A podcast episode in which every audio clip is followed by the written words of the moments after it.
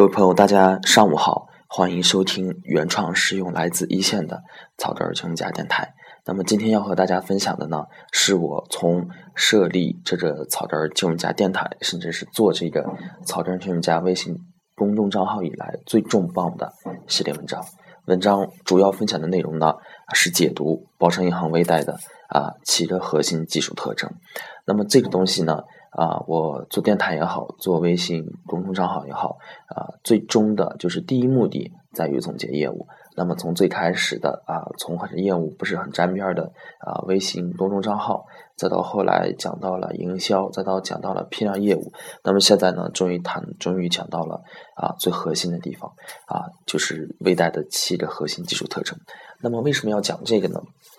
因为我们现在去啊谈这个小微。小微信贷，或者说是谈小微金融的话，在市面上有很多探讨的啊，有理论方面的，有成型的书籍也特别多，包括现在有个大的这种管理咨询公司对这个进行解读。那么说是啊，真正的有一本说是说啊，具体的把这种啊信贷理念提炼成技术的，能把它提炼出来的，目前还没有。更多的人要么就是过于偏向理论。比如说啊，我们中国的小微企业有多少啊？小微企业本身的特点是什么？我们应该尽职调查。但是在进一步的具体的调查方式上啊，他们没有过多的解释。要么就是在这个呃案例上过于具体，仅仅是某个行业的分析，没有一个成型的啊调查理念或者理技术背后的理念去进行支持。那么。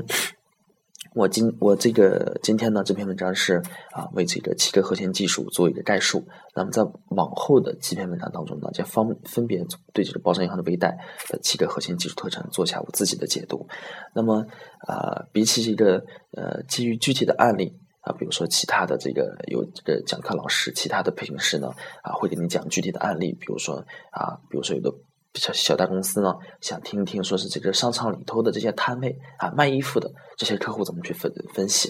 比如说呢，培训老师就跟你讲了，这个我们是怎么去分析的啊？我也看过很多相似的案例 PPT，确实是啊，讲的也比较全面，分析的也比较深入。但是呢，啊，这就是授人以以鱼和授人以渔的区别。那么他们更多的呢，是把这个啊具体案例的啊思考方式教给你啊，在这个案例上呢。啊，你就是啊，照猫画虎啊，照猫画虎啊，吸取他们的经验啊，刻板的把这个方法学到了。但其实真正背后的理念，或者说你举一反三的能力，还是很难学到的。那么我这系列文章呢，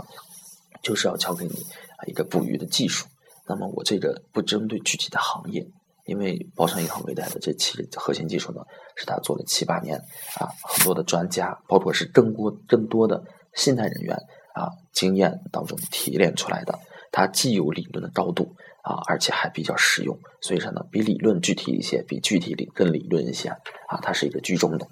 那么啊，我这里讲的呢，就是教给大家一个方法，在各行各业当中抽象出来的一个理念和技术。那么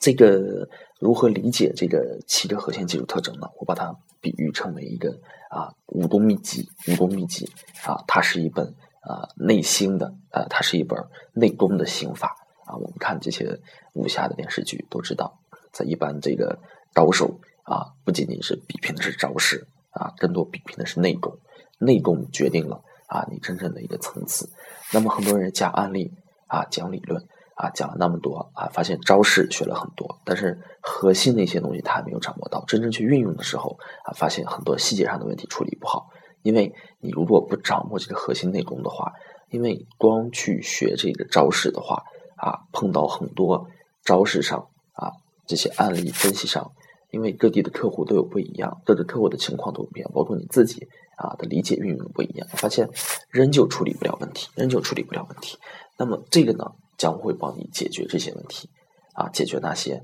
啊，我看了那么多案例，听了那么多分享，仍旧对小微客户分析，感觉还是不是很得心应手。这个从理念上啊，为你塑造一个啊一个真正核心的内功，用内功啊具备了这个技术理念，再去应对小微客户分析他们的时候呢，你就会发现啊自己有一个非常完整的框架啊，非常具体。那么你在啊有了这个核心技术，然后再啊逐渐增加你的经验，再去找方法，那么。你这个调查的技术和能力，那么就会更加的强大。那么为什么啊这个呃解读这个七个核心技术我要去做呢？我要去做呢？一个基层的员工为什么要啊去做这件事情呢？啊，虽然说是啊我做了这么多年，发现这个政策流程、操作流程越来越发现了它的高明之处，但是我还是有勇气去尝试一下。啊，就我个人来说呢，还是出于总结业务的目的，我想看看我到底对这个业务了解了多少，还有很多啊，是不是还有很多不理解的地方？那么如果有不懂的地方呢？我就赶紧再去啊找解决的方法。那么 我自己呢，我自己去解读这个业务呢，啊，不仅仅啊都是这个啊缺陷啊或者是缺点啊不足，那么也有我自己的一个啊经验，因为我自己本身做了四五年的这个啊微贷的业务，从一个啊草根从业者的一个角度呢，结合具体的案例来谈谈我自己的看法。那么虽然说市面上现在有很多的专家，但是真正具备从业经验的人啊不是很多，不是很多。他们就是一本书上看来的理论啊，去总结另一本书，呃，去总结另一本书。他们这个不是很接地气。这个是如何感觉到的呢？如果大家如果对这个有疑问的话，可以去看看他们的书啊。看了他们书以后，觉得啊写的真好，写的真全啊，句句都是实话。但真正你要拿到这本书去用的话，就发现啊，应用不到。啊，书上所写的理论和实践当中啊，相差太相差太大啊，没有一个契合的地方。那么，我从一个一线的员工的角度去做解读的话，那么都是我自己啊，用的是一线员工的一个语境，用的是一线员工的一个思考方式。如果我去做解读的话，尤其是在座的听众朋友啊，如果有这个从业的，你就会发现啊，非常易于理解，而且非常易于运用。就是因为啊，我和大家是处在一个同样的一个思维语境当中啊，用同样的一个啊思考方式啊去想这些东西啊，去讲这些东西，所以就是说我比起这些啊更高端的，比如说啊这些搞理论研究的，或者更高阶层的，比如说小魏这个有做得很好的当领导的这些高级领导，我比他们的优势就在于我是我有一线的经验啊，我有一线的啊一个这样的一个感觉。那么，嗯，在这个后续的这个七篇文章当中呢，分别做这对这个七个核心技术进行解读。那么，我大概的这个每篇文章的模式是这样的：第一个是对具体的理念呢，啊，先做一下字面上的解释，然后呢，再结合这个我自己的一个专业性，把它进行一个归纳，然后再结合业务啊，做一个啊涉及到的一个实例的分析。啊，那么就是这样的。那么，啊，在这个呃微贷的有很多，比如说涉及到微贷的操作流程、政策流程当中呢，除了核心技术特征呢，啊，包上有自己啊其他的规定啊，比如说除了核心技术特征，我们还涉及到自己的授信要素啊，还涉及到自己的一个啊准入条件等等等等。但是为什么我单独要拿出这个来说呢？因为这个啊是所有做小微的都会共用到的。因为你这个准入条件呢，根据你这个地域不同、行业不同，或者你自身商业银行的一个啊处的一个发展阶段啊规模不同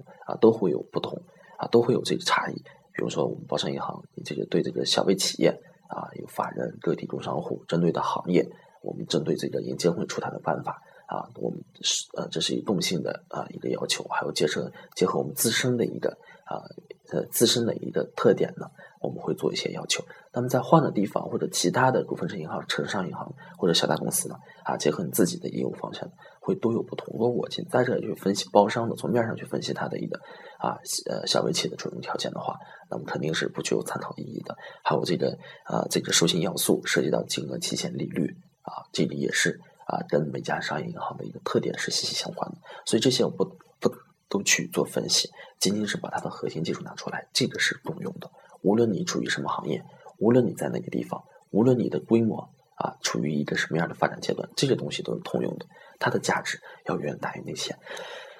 那么这个就是这么多。那么接下来我再对这个七个核心技术特征呢做一下简单的介绍。那么包商银行的啊七个核心技技术特征呢，那么这个涵盖的面还是啊比较广的。啊，那么这个基本就是涉及到了斯奈尔在啊做业务过程当中呢啊所能就是说啊考虑到的，包括这些授信要素也好，调查的理念也好等等啊，包括贷后啊，包括这个贷前啊呃，基本上全部都涉及到了。那么这我就是接下来把这期做一下啊简单的介绍啊，给大家读一下。然后我们核心技术特征的第一个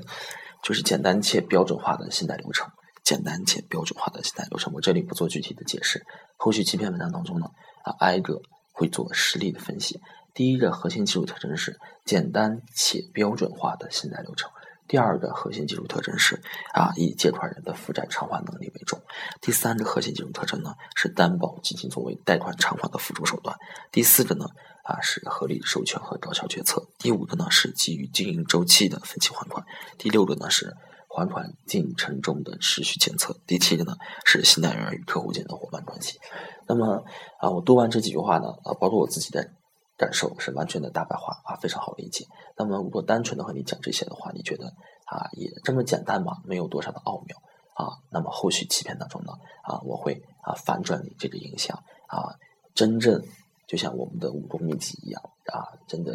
啊，真正厉害的招式。啊，真正厉害的内功心法其实是非常简单的，但是结合具体的案例去分析一下，包商银行在提炼这些核心技术特征后，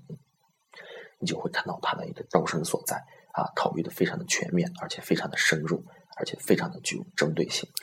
那么今天这篇文章呢，就是一个概述啊，讲一讲啊，我为什么要啊写这篇文章，以及我写作的一个方法，以及这篇的意义啊，而且还简单介绍了一下。啊，这个七个核心技术特征的内容，那么在接下来大概用